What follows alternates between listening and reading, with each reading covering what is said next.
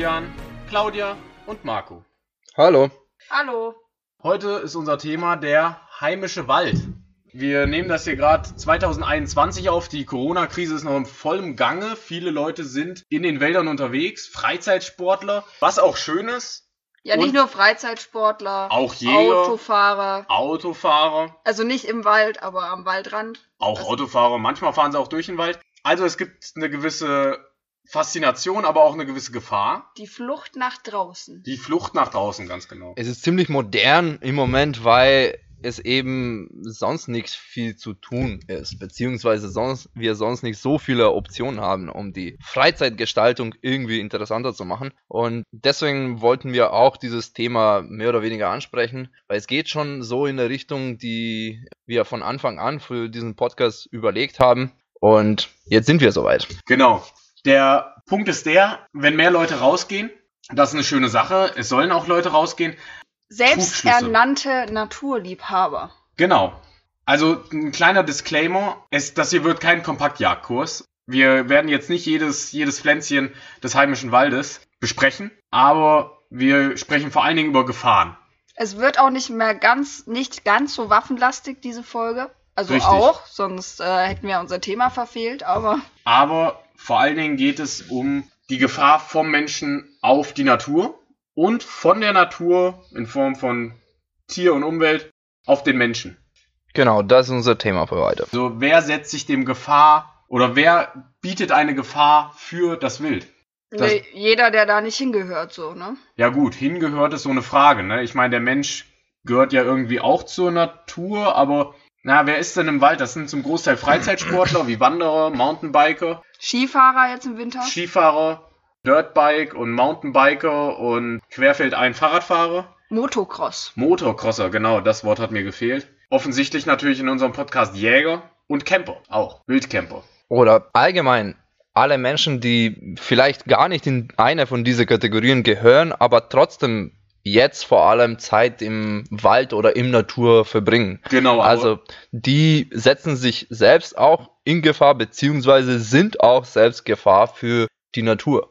Genau, also in gewisser Weise unter der Kategorie Freizeitsportler kann man schon jeden abpacken, der zu Fuß in den Wald kommt und unter Autofahrer können wir den ganzen Rest ansehen. Also irgendwie passt ihr doch alle in diese, oder passen wir alle in diese Kategorien. Was wir wahrscheinlich auch noch erklären sollen, ist, was wir genau mit Natur meinen, beziehungsweise wo hört's auf, jetzt sage ich jetzt mal die Stadtgrenze und was ist dann Natur an sich, beziehungsweise vielleicht sollen wir auch erklären, dass in Deutschland an sich keine Wildnis in dem Sinne mehr gibt, sondern wir in einer Kulturlandschaft leben Ja. und was das vielleicht bedeutet für die Leute, die jetzt keine Jäger sind oder sich damit überhaupt nicht auseinandersetzen. Genau, ganz kurz umrissen.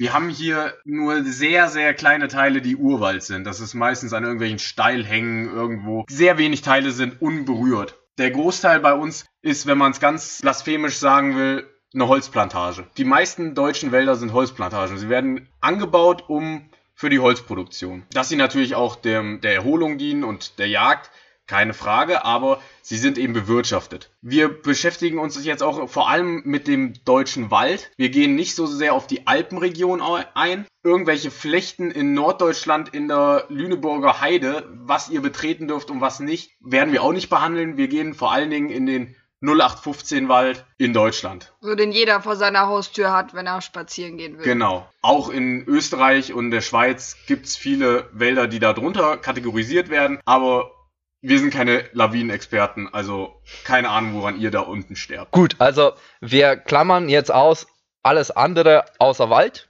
Sprich, wir sprechen nicht von Felder, wir sprechen auch nicht von irgendwelche andere Besonderheiten, wie der Ja. Flo das jetzt gesagt hat, Weinberge. Weinberge oder ähnliches, Schrebergartensiedlung. sondern wir sprechen wirklich nur von Wälder und was da für Gefahren hinter jeder Ecke lauern und was die Menschen an sich da hinterlassen. Also Genau. ihr geht nach dieser Folge nie wieder in den Wald, weil ihr so eine starke Angst habt. Also der Freizeitsportler. Da kann man auch nicht alle über einen Kamm scheren. Die Oma Ilse, die einfach nur gern wandern geht, das ist eine tolle Freizeitbeschäftigung. Es ist gesund, es macht Spaß, ihr lernt die Natur kennen. Da ist nichts gegen zu sagen. Man sollte es auch machen. Ja, So ist es nicht. Also wir, wir sagen jetzt nicht, man darf das nicht machen oder soll nicht machen oder ähnliches. richtig. Aber man muss sich halt dessen bewusst sein, was man mit seiner Handlung bewirkt in der Natur. Und es ist meistens so, dass man wirklich was bewirkt, egal was man in der Natur macht. Ja. Man hinterlässt irgendwas. Ich spreche gezielt Motocrosser zum Beispiel. Bleibt auf euren Bahnen, auf da, wo es legal ist, da ist schon kein Wild. Und mal abgesehen davon, dass da auch die, die Hindernisse viel leichter einzurichten ist, auf euren Trails, wo ihr fahren dürft, wo es legal ist, ist es leichter, Hindernisse aufzubauen, zu pflegen, als wenn es verboten ist. Einfach gesagt, Motocross querfeldein ist de facto überall in Deutschland verboten, außer es ist explizit erlaubt. Warum ist das so? Gerade jetzt im Winter ist die Gefahr, dass ihr wild beunruhigt bei so gut wie 100 Prozent. Das ist schon, wenn ihr laut euch unterhaltet im Wald ein Problem. Also diese Aussage, die man auch gerne von selbsternannten Tierschützern hört, ja, ihr müsst möglichst laut sein, damit das Wild weiß, dass ihr keine Jäger seid. Ey, im Sommer kann das sogar eventuell dem Zweck dienen, dass das Wild versteht, okay, es ist kein Jäger, sie unterhalten sich laut, sie benehmen sich wie Wanderer. Und in manchen Revieren ist das sinnvoll, weil sie wissen, ein Mensch, der leise ist, der schießt auf mich. Stimmt. Und aber manche Tiere, manche Tiere sind tatsächlich so schlau, dass die so eine ähm, so eine Erkenntnis machen können, beziehungsweise dass die sowas checken. Im Winter ist das aber was anderes. Im Winter sind die auf Flucht, also sind die eigentlich auf Ruhe getrimmt. Und das Einzige, was die machen, ist Energie sparen. Weil es ist deutlich leichter, Energie zu sparen, als Energie aufzunehmen im Winter. Weil sie verbrauchen auch viel mehr Energie, die, weil die Nahrung nicht so großzügig ist im Winter, weil die auch, weil die Temperaturen niedrig sind und die brauchen viel mehr Energie, um überhaupt zu überleben. Genau, weil das Erste auch, was ein Wanderer macht, wenn er nach Hause oder in eine Berghütte kommt, der bestellt sich was kalorienreiches. Warum? Dein Körper hat Energie verbraucht, dein Körper durch Aufheizen deines Organismus, wir sind Säugetiere, wir sind gleich warme Tiere, wir müssen uns aufheizen und genauso ist das auch bei den Wildtieren. Nur die können ihren Stoffwechsel runterfahren, sie sparen Energie, aber müssen diese Energie dann halt auch sparen. Wenn ihr da jetzt laut plärrend durch den Wald lauft oder mit eurem Motocross langfahrt, dann flüchten die. Das heißt, sie müssen den Stoffwechsel hochfahren und das ist ein enormer Stress und eine Energieverschwendung einfach. Das ist wirklich, wenn ihr von Burnout sprecht in unserer modernen Industriegesellschaft, das ist genau das, was ihr diesem Tier damit antut. Und jetzt sagt natürlich jeder 0815 Motocrosser, ja, wenn ich das einmal mache. Nee, so funktioniert das nicht. Wir sind 80 Millionen Deutsche so. Wenn jeder das einmal macht, ja, herzlichen Glückwunsch. Wir sind nicht alleine. Und Autofahrer Aber warum sind sie ein Problem? In der Regel fahren die Autofahrer gar nicht durch den Wald. Naja, da wo ich herkomme, da gibt's schon auch Landstraßen, die durch Wälder führen. So, wo man sehr, sehr schnell fahren kann, aber nicht schnell fahren sollte. So, dass natürlich jetzt nicht das Reh in Winterruhe direkt neben der Straße sich hinlegt und äh, seine Energie spart, kaufe ich, aber versucht rund um das ganze Jahr über möglichst defensiv zu fahren. Da, wo Wildwechselschilder stehen, da gibt es auch meistens Wild und diese Gefahr geht auf beide aus. So, wenn ihr mit Tempo 150 gegen eine Wildsau fahrt, da verlieren beide so. Da gibt's keine Gewinner. Deshalb geht das unter die Kategorie Gefahr von Mensch auf Tier, aber auch von Tier auf Mensch. Also passt auf als Autofahrer. Und Jäger geht eine Gefahr von Mensch, von dem Jäger auf Wild aus, würde ich schon sagen. Jetzt muss man differenzieren auf die Art oder auf das Einzelobjekt. Jedes Tier hat das, hat das Verlangen zu leben. Und wenn ihr es schießt, hört sein Leben auf. Also hat es ein Interesse, dem Jäger nicht über den Weg zu laufen, kaufe ich. Und für die Art, naja, wenn der Jäger sich an die Schonzeiten hält, dann geht jetzt keine erhöhte Gefahr von einem weitmännischen Jäger auf das Wild aus, oder? Ja, gebe ich dir vollkommen recht, aber dass wir jetzt auch mal wieder ein bisschen den Waffenaspekt mit reinbekommen. Wir gehen jetzt davon aus, alle Leute halten sich an die Regeln, gehen auf den Wegen spazieren und sagen wir jetzt mal Person, irgendeine Mami mit Kinderwagen spaziert jetzt durch den Wald, fährt als Kind spazieren und trifft auf ein Tier. Auf welches Tier kann sie erstmal treffen? Am unangenehmsten wäre jetzt die Wildsau oder der Wolf. Volt ist gut, ja. Wolf, da sind wir gleich in, einer Kontro in einem kontroversen Thema. Damit fangen wir die Leute. Ja, oder, also ich meine, kann auch ein Rotkehlchen sein, aber jetzt hat sie äh, eine Wildsau getroffen. Ja. Was sollte diese gute Frau jetzt mit dem Kinderwagen tun? Ihr Kind auf den Boden legen und sich mindestens 100 Meter entfernen. Nein, Ihr nein, erstgeborenes Opfern, sagst du? nein wir, wir opfern keine Erstgeborenen. Das ist der denkbar schlechteste äh, Ausweg. Nein, sie sollte gehen. Sie sollte möglichst zügig, aber nicht sprintend, sich, lang, sich zügig, nicht langsam, zügig entfernen. Weil Sauen haben einen nicht sehr ausgeprägten Jagdtrieb, aber verteidigen natürlich ihre Frischlinge. Und wenn ihr zügig geht, der einzige Feind der Wildsau ist nun mal der Mensch. So, folglich hat die in der Regel große Angst, aber die können auch differenzieren. Eine Frau mit Kind, die verstehen, dass ihr nicht auf sie schießt. Ihr jungen Mütter, in der Regel. Aber trotzdem, verabschiedet euch, geht möglichst schnell weg, versucht nicht noch ein Selfie zu aufzunehmen und dann wird euch auch nichts passieren. Da ist die Gefahr von herunterbrechenden Ästen im deutschen Wald deutlich gefährlicher. Wenn wir aber schon bei den Wildsauen sind, da habe ich eine kleine Anekdote. Also ich war mal wandern und ich bin dann, also ich war nicht alleine, also wir waren mit einer Freundin zusammen und dann sind wir aus dem Wald kurz raus und da war so eine Lichtung, ging richtig bergab, Richtung so einem Fluss und wir wussten, okay, Richtung Fluss muss man eh hin, da ist noch eine Brücke und dann gehen wir über die Brücke. Passt alles schicki, sage ich jetzt mal, und gehen auf diese Lichtung raus und dann äh, rechts von uns war auch so ein kleines Waldstück und ungefähr 10 Meter vor, vor uns, also rechts von uns, kam irgendwas aus dem Gebüsch raus. Oder beziehungsweise wir haben so ein, so ein Geräusch im Gebüsch gehört, haben uns gefragt, ja, was ist das jetzt? Äh, ist eine Katze oder ein, irgendwas Kleines muss das gewesen sein, ne? Und dann schauen wir in die Richtung und dann tap, tap, tap, kam raus so ein kleiner Frischling. Und dann hat er uns, also der kleine Frischling hat uns erstmal gar nicht bemerkt, also der ist noch ein paar Meter gegangen also der ist auf uns zugekommen sozusagen, dann hat er mal den Kopf hochgenommen. Also im hat, Angriffsmodus, sagt ja, total im Angriffsmodus, genau. Also der, war- der war einfach verwirrt, glaube ich. 5 Kilo Hass voll auf dich zu. Nee, und dann, dann äh, hat er seinen, seinen Blick nach oben genommen, beziehungsweise seinen Kopf noch hochgenommen und dann hat uns erst dann bemerkt, dann bleib, blieb er einfach stehen. Wir blieben auch stehen. Äh, dann haben wir uns so, so richtig gegenseitig angeguckt, so zwei, drei Sekunden. Und dann hat er genau das Richtige gemacht, der Frischling, äh, hat sich um 180 gedreht und dann ist weggerannt wieder zurück aus der Richtung, wo er hergekommen ist. Und dann habe ich mir gedacht, wir laufen jetzt ganz schnell, aber in der andere Richtung.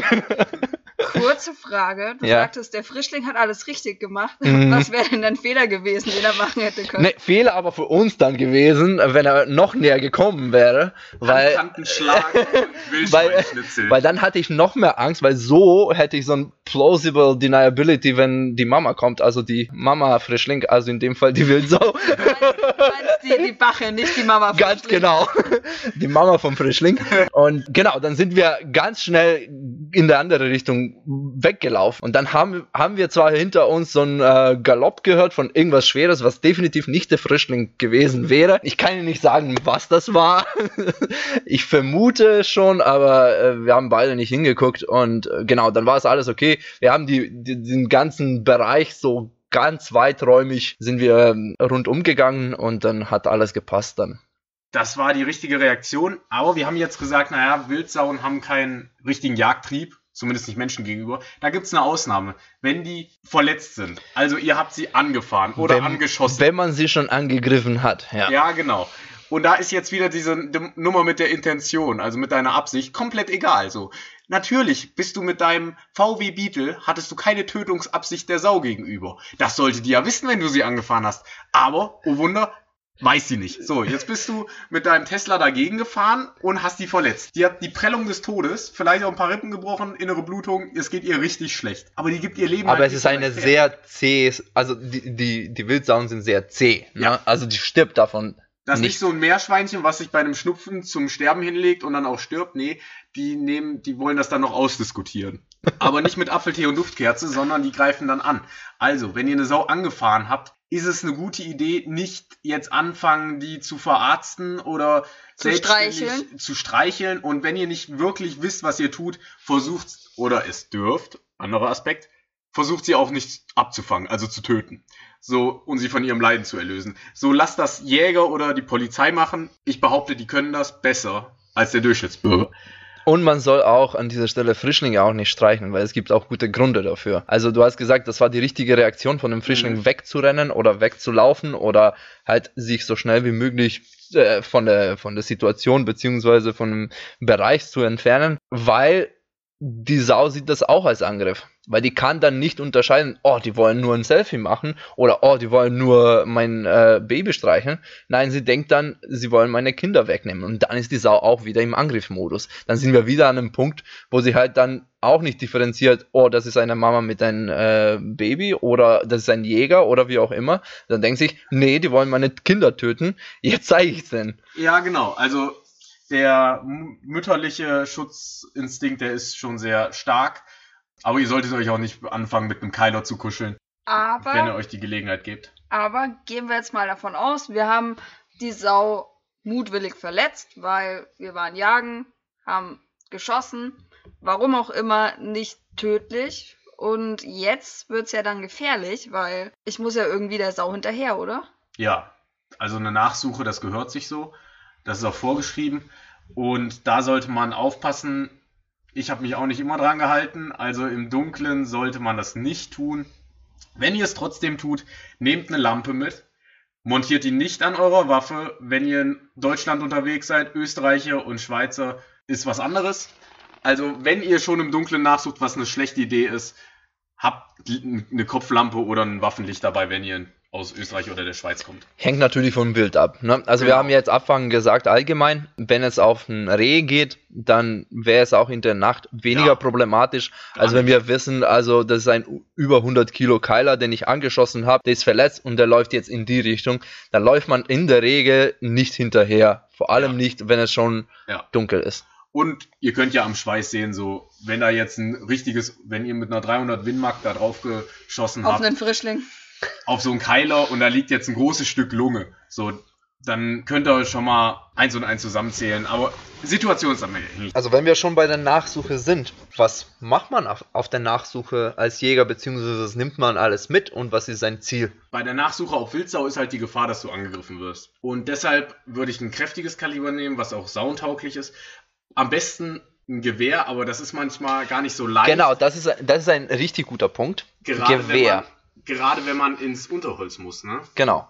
Weil normalerweise die Nachsuche findet nicht über irgendwelche normale Wege statt, sondern man muss schon durch ein Gebüsch. Genau. Notfalls. Genau. Die Sau denkt sich nicht, ich sterbe jetzt einfach mal auf der auf dem Feldweg. Oder ich laufe jetzt irgendwo da lang, wo es auch für einen Mensch bequem wäre zu laufen, Genau. sondern die läuft halt mal wirklich durchs Unterholz oder ähnliches. Ne? Deswegen braucht man auch die Hunde und und und. So, und jetzt stellen wir uns vor, die ist jetzt ins Gebüsch gelaufen. Ihr seht noch leicht sich den Brustkorb anheben, aber sie liegt schon. So, jetzt kann man, wenn die Grundausbildung noch nicht so lange her ist, kann man vielleicht noch schön gleiten, aber man ist jetzt älter und muss da irgendwie ran. Man hat sich jetzt für eine Kurzwaffe entschieden. Was würde ich für eine Kurzwaffe nehmen? Da gibt es so zwei Lager. Wir Und- haben beide Lager auch hier. Wir haben beide Lager hier vertreten, was Kurzwaffen angeht. Einmal stark und wenig Kapazität und einmal schwach und viel Kapazität. So, Fangen wir bei Schwach an. fangen wir bei schwach an. Flo. Ich verteidige jetzt. Ich sage nämlich, es reicht für die Nachsuche und für den Fangschuss eine Pistole, 9x19, also 9 mm Luge. Meiner Meinung nach ist das eine Top-Waffe, weil für die Nachsuche auch, weil sie hat Durchschlagskraft. Sie, nicht ohne Grund ist das das einzige NATO-Kaliber, was in kleiner Abwandlung sogar die russische Föderation benutzt. Bei der ganz neuen Armeepistole. Also die ist schon kräftig, je nach Laborierung. Und sie ist zuverlässig. Also zuverlässigere Waffen gibt's fast gar nicht, meiner Meinung nach. Ich habe zurzeit mit meiner aktuellen P8 etwas über 10.000 Schuss gemacht. Ich habe Buch geführt und nicht eine Störung gehabt. Ich So. finde langsam, Heckler und Koch sollte uns Geld geben. Also Ja, wirklich. also- so oft wie wir das sagen. Auch wenn viele auf die P8 fluchen, die ist urzuverlässig. Die funktioniert einfach. Und Glocks funktionieren auch. Ich meine, wir haben schon mal Glocks gehatet, was das Problem an denen ist, aber sie sind zuverlässig. Und sie haben Magazinkapazität. Eine Glock hat, eine Glock 17 hat 17 Schuss, eine Glock 19 hat 15 Schuss und selbst eine Glock, keine Ahnung, 20 hat immer noch, glaube ich, 13 Schusskapazität in 10 mm, also noch kräftiger, aber immer noch viel Magazinkapazität, wenn ihr mal daneben schießen solltet. Und ich bin der Meinung, wenn die Sau euch dann doch annimmt, ihr habt einen Fehler gemacht in der Einschätzung, die Sau nimmt euch doch an und jetzt habt ihr die Hosen gestrichen voll. So, und jetzt haltet ihr drauf und schießt, weil es nicht mehr um Wildbrettverwertung, sondern um euer Leben geht. So, dann sag ich, ich will viele Chancen haben, die Sau zu treffen. Am besten ins Hirn oder die Halswirbelsäule, weil alles andere, die Sau ausbluten lassen in drei Sekunden, bis die euch in der Aorta drin hängt und euch wirklich wehtut, das reicht nicht. So, deshalb, und ich bin der Meinung, reine Energie bringt nichts, sondern Shot Placement, wie die Amerikaner sagen. Also, wo ihr hinschießt, ist Ganz richtig. genau. Das ist, das ist ein sehr guter Punkt und das ist sehr gut, wenn man das kann. Also es ist wirklich Lob und Anerkennung für die Leute, die das auch schaffen, den zentralen Nervensystem bei einer Sau in Bewegung zu treffen. Weil das ist schon eine schwierige Sache. Nicht nur, weil das Ziel sich bewegt, sondern weil auch dieses Ziel sehr klein ist. Und natürlich würde, würde man sehr stark davon ausgehen, dass ein Kaliber in 9 mm auch ausreichen würde, wenn man dieses Ziel auch trifft. Ich bin aber der Meinung, dass man, vor allem wenn man unter Stress ist, wenn einem die Sau angreift und die Sau auch in Bewegung ist, dass man nicht unbedingt dieses Shot Placement, wie du es nennst, selber als Schütze oder als Jäger leisten kann. Oder ich traue mir das weniger. Ne? Natürlich gibt es Leute, also du mit deinen 10.000 Schuss, die, die das auch schaffen würden. Äh, keine Frage. Wir, wir hatten es auch bei der Glock-Folge. Äh, übrigens, wer sich das noch nicht angehört hat, äh, wahrscheinlich jetzt wäre ein Punkt. wir hatten den Punkt mit dem Trainingsfaktor. Natürlich, wenn man mit der Waffe übt, dann kann man auch dieses Ziel erreichen und das Kleinhirn oder was auch immer du treffen willst, auch bei einer Sau in Bewegung mit 60 km/h machbar. Aber nicht jeder kann das. Nicht jeder hat auch die Gelegenheit zu üben. Nicht jeder kann auch mit dieser Waffe so umgehen, wie du, der an dieser Waffe trainiert ist, durch deine, deinen militärischen oder Sportschützen Hintergrund und so weiter. Und das unterstelle ich jetzt den, den Jägerschaft schon, aber ich bin jetzt nicht so lange äh, Jäger, um das für alle zu sagen. Aber von das, was ich bis jetzt gesehen habe, ist tatsächlich nicht der Fall, dass jeder Jäger jede Woche sich auf der Schießbahn stellt und übt mit seiner P8 oder Glock, wie man den Fangschuss einsetzen sollte. Also fasse ich zusammen. Du bist der Meinung, dass die, das Projektil durch die zusätzliche Energie bei einem Revolver dir quasi eine zweite Chance geben soll, indem du, okay, ich habe jetzt nicht das Hirn getroffen, dann mache ich aber noch das Bein oder das her die Kammer. Wir waren gar nicht beim Revolver. Also ich, ich bin nicht der Meinung, dass, dass man unbedingt, dass es, dass es an die Patrone liegen muss oder Mhm. ähnliches. Ich bin nur der Meinung, dass man die Vorteile, die du genannt hast, also dieses Shot Placement und Kapazität, dass du die beide nicht wirklich äh, nutzen kannst. nutzen kannst oder äh, komplett erschöpfen, zu erschöpfen sind von jemand, der unter, unter Stress nicht geübt ist, in eine sehr gefährliche Situation ist. Das Okay. ist mein, das Ja, ist mein gut, Standpunkt sozusagen. Also ich habe selber beides. Also ich habe eine Pistole in 9 mm, ich habe auch einen Revolver in 3, äh, 357 Magnum. Warum ich einen 357 Magnum Revolver habe? Mit der Begründung, weil ich damit auf der Sau gehen will. Also in dieser Situation, die wir jetzt geschildert haben, würdest du deine P8 nehmen und auf die Sau gehen, würde ich meinen 357 Revolver nehmen. Warum mache ich das? Weil ich der Meinung bin, dass wenn mich die Sau in diese, diese wirklich spezielle Situation, die wir jetzt, also dieses Szenario, was wir uns aufgebaut haben jetzt, Ja. die Sau ist verletzt, die Sau sieht uns, wir haben nicht so viel Zeit zu reagieren, wir haben es verpennt oder was auch immer, haben keine Langwaffe dabei, nur die Kurzwaffe und die Sau greift uns an. Die sind 10 Meter, die braucht, was weiß ich, 3 Sekunden oder so oder 5 Sekunden, ist auch wurscht. Ich bin der Meinung, ich, ich werde nicht, ich werde es nicht schaffen, die Kapazität, was mir die Pistole anbietet an, an Munition und ein Shot Placement auszunutzen. Und deswegen nehme ich den Revolver. Sprich, ich kann mit dem Revolver zwar nicht so viele Patronen verschießen, also ich habe sieben in einem Trommel im Vergleich mit der Pistole, wo ich 17 habe, aber trotzdem ist das eine viel stärkere Patrone, die für die Sau schon was ausmacht. Also wenn du eine Sau irgendwo triffst mit einer 9 mm, ist es nicht dasselbe, wenn du sie irgendwo triffst mit einer 357. Wenn du sie im Kopf triffst, mit beiden, Ich denke, aber, aber das schafft nicht jeder. Und ich, ich traue mir das auch, Stand jetzt, nicht, dass ich das schaffen würde. Weil ich nicht jede Woche in dieser Situation bin, wo ich di diesen Fall üben kann. Darf Verstehst du, was ich ich meine? Kurz eine Frage Gerne. stellen. Ja. Als Seitenkommentar. so, man könnte ja jetzt denken, so Pistole hat bis zu 17 Schuss, Revolver hat nur Sechs, Schuss. sieben, acht, ja. Und ist dann nicht drei schlecht platzierte Schüsse von der Pistole besser als ein schlecht platzierter Schuss vom Revolver? kommt natürlich, also ja, vielleicht, vielleicht auch Es nicht. kommt- also es ist wirklich kommt erstmal darauf an, wie schlecht. Ja. Und mehr Schüsse sind natürlich auch immer das für Potenzial für mehr Querschläger. Ne? Also äh, für das Hintergelände muss ja sowieso stimmen, aber ich. Teufel ist ein Eichhörnchen. Ihr trifft einen Stein, den ihr hinter der Sau nicht gesehen habt. Das schlägt durch, trifft einen Stein, prallt ab. Es wäre super doof, aber in einer Notwehrsituation denke ich, schaust du nicht, ob da nicht ein, vielleicht ein dicker Stein dahinter steht, so wie du es bei einem Fangschuss in einem Verkehrsunfall machst. Genau. Und ich würde, ich will Aber- jetzt auch, auch keine, sage ich jetzt mal, ich ich will jetzt keinen Shoutout zu allen Revolverbesitzer und sagen, ja, Revolver ist viel besser. Nein, also im Endeffekt kommt, drau kommt drauf an, wie man damit umgeht. Ne? Die- Also ich denke auch, wenn, wenn ich die Chance hätte, eine, eine stärkere Patrone in eine Pistole zu haben, würde ich wahrscheinlich auch zu einer Pistole tendieren. Aber was, was ist mein Auswahl? Natürlich gibt es auch die 10 mm und und und. Aber das sind für mich eher Exoten im Vergleich mit einer 357. Ja, die findest du nicht überall. Richtig. Und Aber da sind wir jetzt bei, bei einem komplett anderen Genau, Thema wahrscheinlich. Aber, das, das, ist, das ist die Begründung, warum ich der Meinung bin immer noch, dass dieses Revolver für mich einen besseren Wahl der, der Amerikaner sagt, it's the Indian, not the arrow. Also es ist der Indianer, nicht der Pfeil. Und das, finde ich, trifft es ganz gut. Ich habe jetzt einen Artikel gerade vor, äh, vor mir liegen von Ammoland. Also das ist eine, eine Waffenzeitschrift in den USA. Da wurde, die haben recherchiert und nur auf Alaska, nur in Alaska geschaut, wo Pistolen für die Selbstverteidigung gegen Bären eingesetzt wurden. Egal welche Bärenart jetzt. Kurzwaffen, nicht nur Pistolen. Genau, Kurzwaffen. Kurzwaffen, Ja. richtig. Und beim Punkt 9 mm haben sie fünf, fünf Fälle gefunden. Wir reden nur von Notwehr, nicht von ich gehe jagen mit einer Pistole. Ist eine schlechte Idee, weil es ist nicht weitmännisch, aber nur Notwehr. Nothilfe sogar. Nothilfe, wenn man es ganz streng nimmt. Da haben sie fünf Fälle gefunden mit 9 mm Pistolen und fünf Fälle waren, war die Notwehr erfolgreich. Also es funktioniert schon, aber Also es, gibt, ist es halt- gibt, denke ich, einen Grund, warum alle diese Alaska-Guides und Jäger und Leute, die dort unterwegs sind, die also Grizzlybären oder ähnliches auch antreffen, dass die halt mindestens eine 357 oder 44 oder was auch immer Nee, die tragen. haben auch eine, Oder eine 10 mm. Ja, 10 haben sie, haben sie. Aber, aber es gibt halt auch andere Artikel, nicht nur den. Und die tragen halt anderen Kalibern. Ne?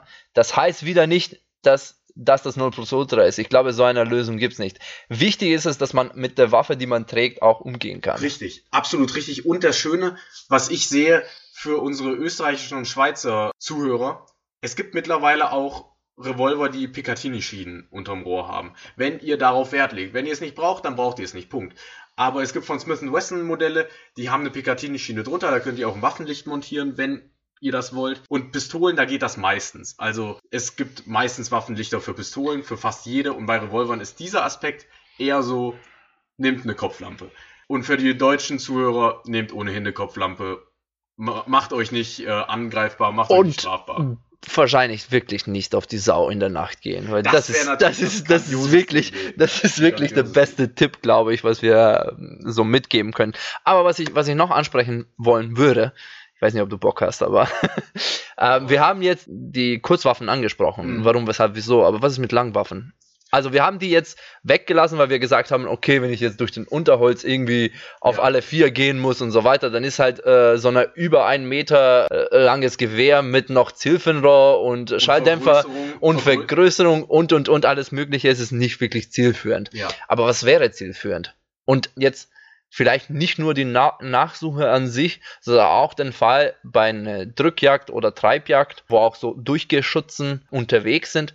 Was würden die nehmen? Laufen die auch nur mit einer Pistole oder einem Revolver oder Am machen die was anderes? Am Ende sind wir wieder bei dem Punkt, mit dem, was ihr habt. So, also, wenn ihr schnell repetieren könnt. Es gibt Leute, die können so schnell einen Repetierer oder geradezu Repetierer, wenn man ein bisschen schummeln will, repetieren, dass das quasi an einen Halbautomaten fast rankommt. Und dann, klar, dann ist das, das optimal.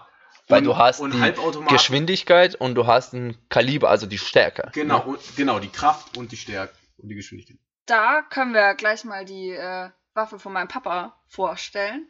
Die würde ja eigentlich gut dazu passen, ne? In Sachen geradezu In repetieren. Geradezug und schnell, also die Browning Maral ist das, Die ne? Browning Maral. Also, das ist ein günstigerer Gradezug-Repetierer, eine tolle Waffe. Was ich gehört habe, dein Vater schwärmt von ihr. Ich hatte sie noch nicht in der Hand, also nimmt das. Also ich hatte sie in der Hand, die fühlt sich halt an wie eine Waffe. Ja, und die, gut, es gibt auch vom Blaser, die R8 ist ja auch ein Gradezug-Repetierer und ja, aber bei der Maral ist ja die Feder mit eingebaut, ne? stimmt, die Maral, die zieht, die zieht man einfach nur zurück und dann schnellt die wieder nach vorne. Das ist recht praktisch. Der Ähm, halbautomatische Halbautomat.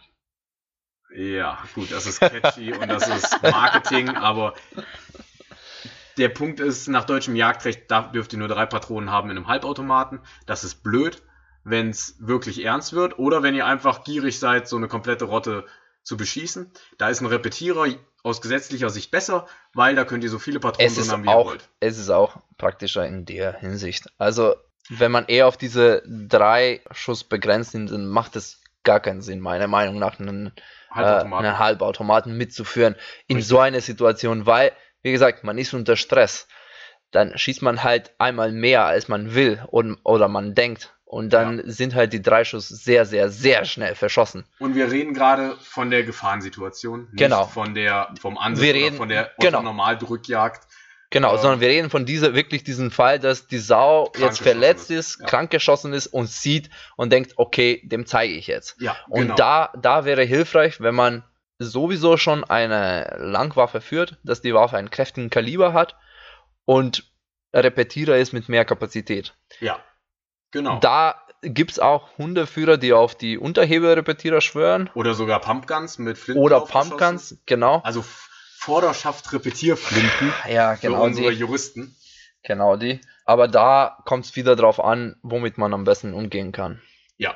Und dann, und womit man sich äh, traut, bei einer Drückjagd aufzulaufen, weil wenn ich da als Nicht-Hundeführer und nicht durchgeschützt mit einer Pumpgun auflaufe, da werde ich in vielen Teilen ein bisschen schräg angeguckt, gerade in Deutschland. Aber wir reden jetzt ja auch mit Jägern, die Erfahrung und eine Ausbildung haben. Es wird ja kein Kompaktjagdkurs, was wir machen, also ihr wisst eigentlich, was zu tun ist. Oder solltet es wissen. So, aber wenn ihr jetzt so richtig keine Jäger seid und ihr sagt, Jagen ist blöd, weil da tötet man Tiere, ich bin so richtig in touch with nature so, ich gehe campen, ja. Hammer Idee, oder? Ich übernachte im Wald. Ja, Und das machen viele. Ja. Vor allem jetzt. ist doch top. Weil sie Naturliebhaber sind. Ja, Genau. Das, Ist verboten. Es gibt aber ein Problem damit. Und das ist, es ist nicht der einzige Problem, dass es verboten ist. Genau. Es ist verboten aus, aus guten Gründen. Und also campen, wild campen ist verboten, bivakieren ist erlaubt. Bivakieren ist nur, wenn es ums Schlafen geht. Da werdet ihr nicht noch ein äh, süßes Picknick machen, sondern beim Bivakieren, das ist quasi das, was ihr im Auto macht, wenn ihr rechts ranfahrt, einen Sitz zurücklehnt und schlaft. So, das ist zur Wiederherstellung der Fahrtüchtigkeit oder im militärischen Setting der Kampfkraft. Da geht's nicht um Camping. Aber selbst wenn ihr bivakiert, macht's nicht im Wald. Stellt euch einen Sitz zurück, schlaft eine Stunde, fahrt weiter. Genau, und es gibt gute Gründe dafür. Wir haben schon anfangs erwähnt, dass wir mit allem, was wir im Wald machen, den Wald an sich, das Wild, was da wohnt und die Natur allgemein beeinflussen. Wenn jetzt so ein Naturliebhaber oder mehrere so einen Campingtrip machen im Wald, dann ist es für die Natur und für die dort lebenden Tiere ein Horror. Weil die auf einmal den ganzen Bereich meiden müssen. Was, was dann passiert, ist, dass die Tiere noch mehr gestresst werden und noch mehr sich auf irgendwelche Flächen verkriechen, sage ich jetzt mal, oder verstecken von bösen Menschen, weil es halt die meisten Schalenwild. Schalenwild sind auch Fluchttiere an sich. Also Ja. die, die, die sind keine Prädatoren. Selbst Ja. die Prädatoren gehen weg von Menschen. Aber äh, vor allem die Fluchttiere, dann die unterscheiden überhaupt, die, die schauen auch nicht, oh, das sind Naturliebhaber, die wollen uns nichts Böses oder ähnliches, sondern die, die laufen einfach weg. Ja. Und dann sammeln sie sich an Orte, wo sie sich sicher fühlen und haben auch Angst rauszugehen, auf die Felder oder woanders. Und dementsprechend passiert sowas, was, was den Wildtieren zu Recht oder zu Unrecht kann man unterschiedliche Meinungen zu dem Thema haben, aber die verbeißen halt die, die kleine Bäume und damit beeinflussen den, den Ökosystem an sich, beziehungsweise die Waldverjüngung.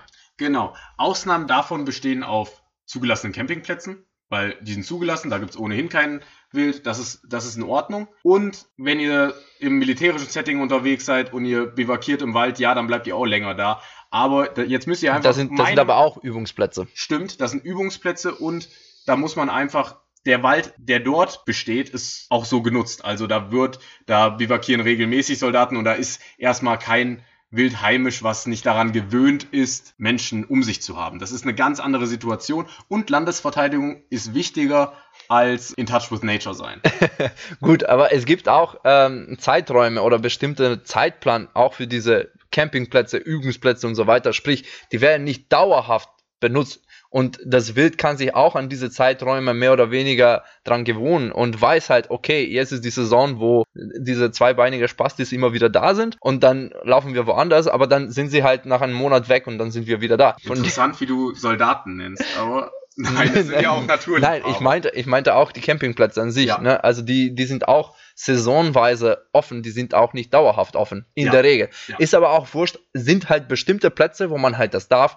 Und es gibt halt gute Gründe, warum man das nicht überall darf und warum man das nicht überall tun soll. So, und Dasselbe jetzt, ist auch mit Feuer machen, dort essen und so weiter und so fort. Genau, Feuer machen ist wieder so ein Punkt. Gefahr von Mensch auf Wild waren wir ja gerade. Da ist Feuer ein ganz großer Faktor. Gerade im Sommer kann es passieren, dass der Wald abbrennt. Weil ihr auch nur geraucht habt. Wenn ihr nicht mal Camper seid, sondern Wanderer, ihr sagt, ich bin auch in touch with nature und rauche immer ohne Filter und da kann ich sie wegschmeißen oder aus dem Auto raus, sind wir beim Autofahrer, ne? Genau. Weil der ist überhaupt nicht in touch with nature und denkt sich, ich will mein Auto nicht dreckig machen, Genau. fluppe raus. Nee, es gibt einen Grund, warum alte Autos einen ähm, Aschenbecher haben.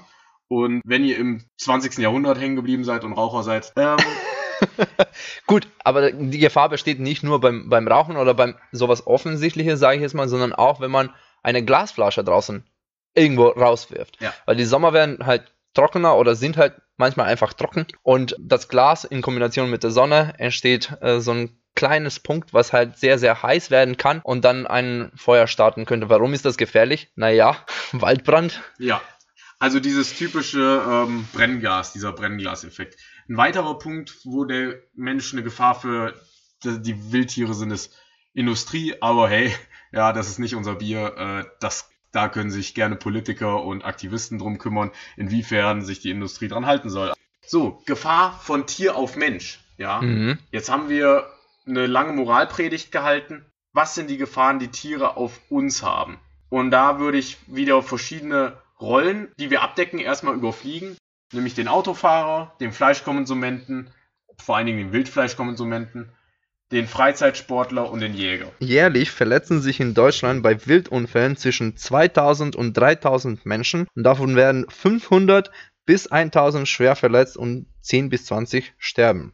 Vielleicht Das verlinken wir die Statistik noch. Ja, Aber- Show Notes, ne? Show Notes. Wildunfälle passieren immer wieder und ich bin mir jetzt nicht sicher, wie viel von den von Wild, was was erlegt wird, beziehungsweise Wild, was stirbt jährlich, wie viel davon zu Wildunfällen gehört, was für ein Anteil an Wildunfällen, was für ein Anteil an äh, Es gibt Gejagtes Es gibt gehört. Reviere, wurde mir so in der Jagdschule erklärt. Ich habe noch keins solcher Reviere gepachtet selbst. Aber es soll wohl Reviere geben, wo 50% des, der Abschlusspläne vom Autoverkehr Genau, das, genau das meine ich, ja. Und das ist eine Gefahr für den Autofahrer, ganz klar. Weil auch wenn die Wild, das, da ist es wieder umgekehrt, so wie die Wildsau zu dir so, du, ich dir so, äh, du mir.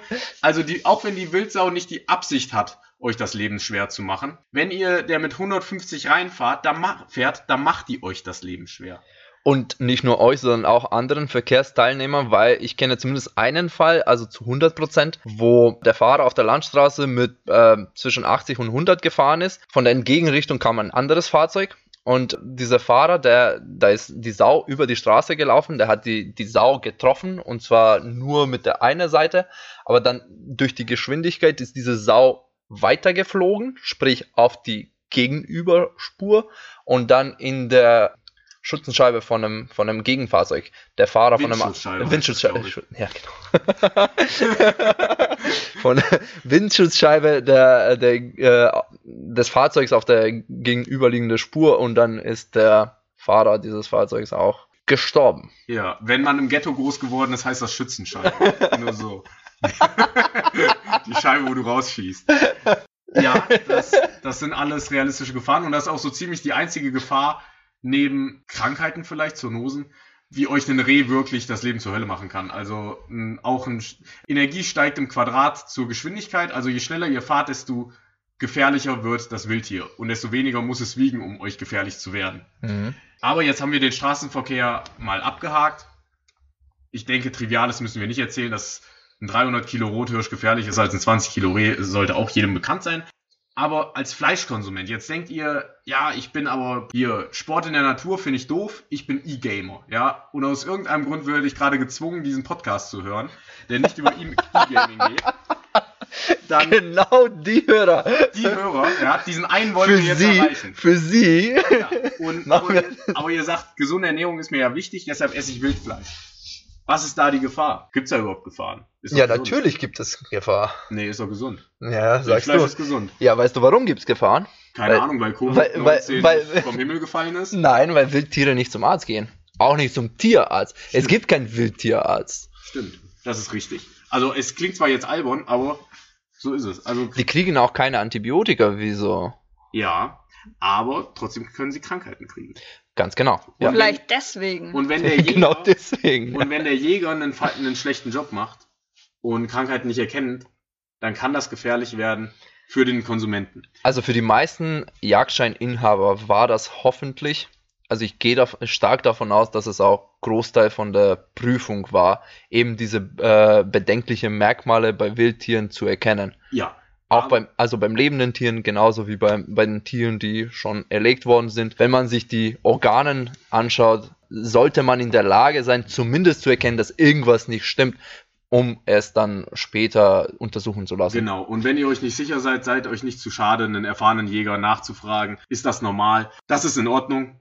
Als Fleischkonsument Aber es gibt auch, sorry, es gibt auch Verpflichtungen. Ne? Ja, bei, bei, Wildtierarten, wie zum Beispiel Wildschweine, die Allesfresser sind, muss man eben Trichinenbeschau machen, also Trichinenprobe abgeben. Dem Tierarzt es wird untersucht, ob das Trichinen drin sind oder nicht. Es gibt aber vermehrt jetzt letzte Zeit, glaube ich Ende letztes Jahres oder so, was tatsächlich, also zum Ende des Jagdsaisons, war beim Rothirsch in Bayern vermehrt die äh, TBC, also Tuberkulosis, vermehrt erkannt worden, beziehungsweise ist halt aufgetreten. Also man muss schon sensibilisiert sein. In der Regel ist es aber tatsächlich, in meiner Erfahrung, ich weiß jetzt nicht, ob es halt überall so ist, aber die Tieren, also das Rehwild zumindest, was man erlegt, ist, äh, sind halt gesunde Tiere.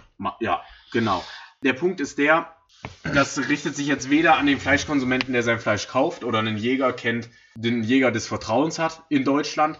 Aber wenn ihr ja, wenn ihr beispielsweise im Ausland seid, in den USA, ihr seid im Urlaub und da sagt Hillybilly Joe, hier kommen wir nehmen eine Flinte und gehen halt mal was schießen, so und dann braten wir das und essen's. Das da geht eine Gefahr für den Fleischkonsumenten aus, weil du hast schon Definitiv, gesagt, hier definitiv. mit Hillybilly Joe will ich nicht in den Wald gehen, weil die Flinte ist gefährlich, wenn der sie in der Hand hat. Mündungsbewusstsein hat er überhaupt nicht und hat seinen Finger immer als, ähm, als Fingerablage auf dem Abzug. Das ist mir viel zu gefährlich. Aber Hillybilly Joe kann euch trotzdem noch durch infektiöses Schweinefleisch, also Genau. Wildfleisch vergiften. Ich, ich hatte mal ein Date.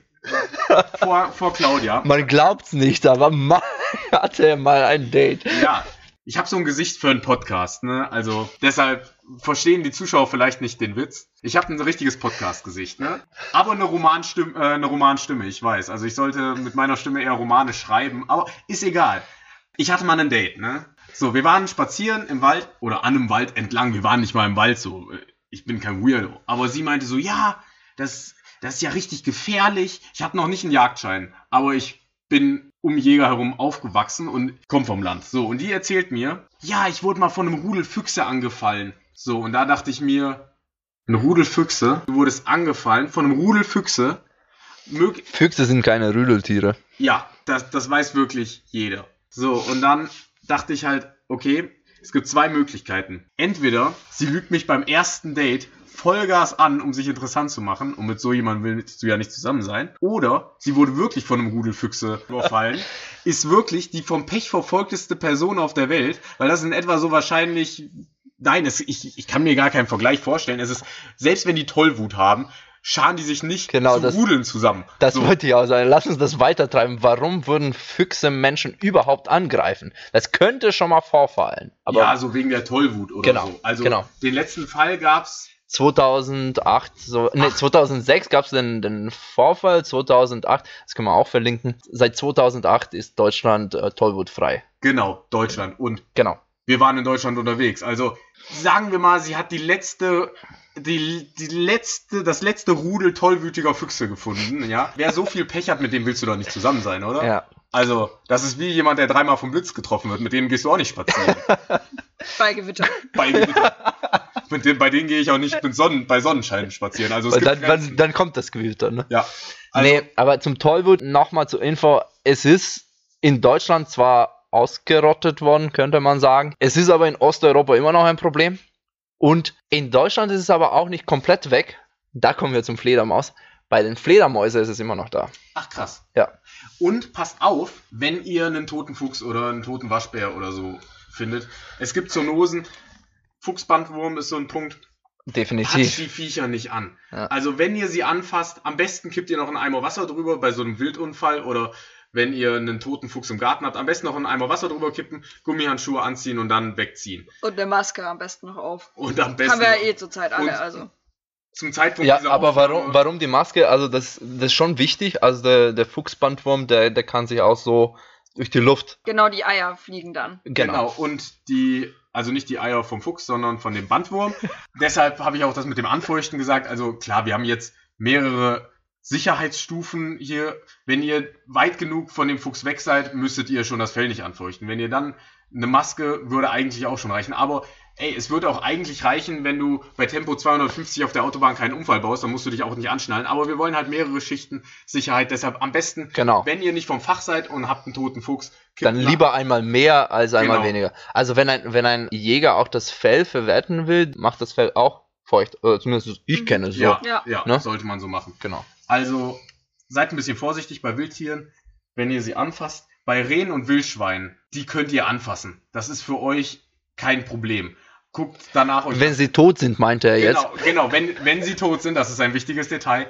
Wenn ihr, ein Wild, wenn ihr eine Wildsau angefahren habt und da liegt jetzt 100 Kilo Fleisch auf der Straße und ihr habt glücklicherweise überlebt, seid so nett und holt euch euren Buddy oder macht's alleine, je nachdem wie kräftig ihr seid und zieht die Sau von der Straße, damit kein anderer reinfährt. Das ist nicht für euch gefährlich. Und Rehe, die Polizei macht auch nichts anderes. So, die ziehen die, die Sau oder das Reh von der Straße, schreiben vielleicht noch eine Unfallmeldung und das war's. Wenn man da noch eine Nummer sicher gehen will, dann kann man auch Gummihandschuhe anziehen. Also das ist jetzt äh, Ja. jedem selbst überlassen. Also Ja, ich, ich ich, mein- würde sogar raten, weil also dann, dann kann Genau. wirklich nichts passieren. Also 2% der Bevölkerung stehen auch auf dieses Gefühl von Gummi auf der Haut.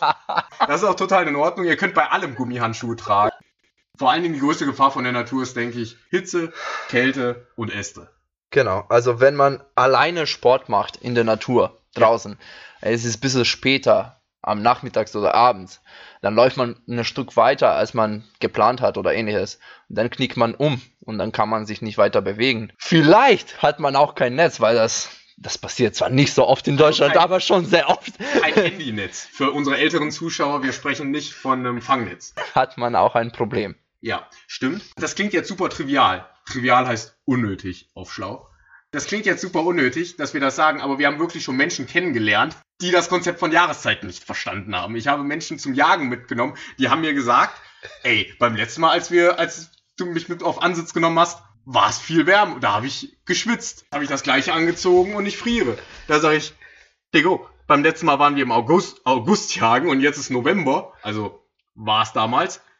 Da musst du dir schon was anderes anziehen. Das Konzept von Jahreszeiten ist dir ein Begriff. Und er, ja, aber ich hätte das so nicht gedacht.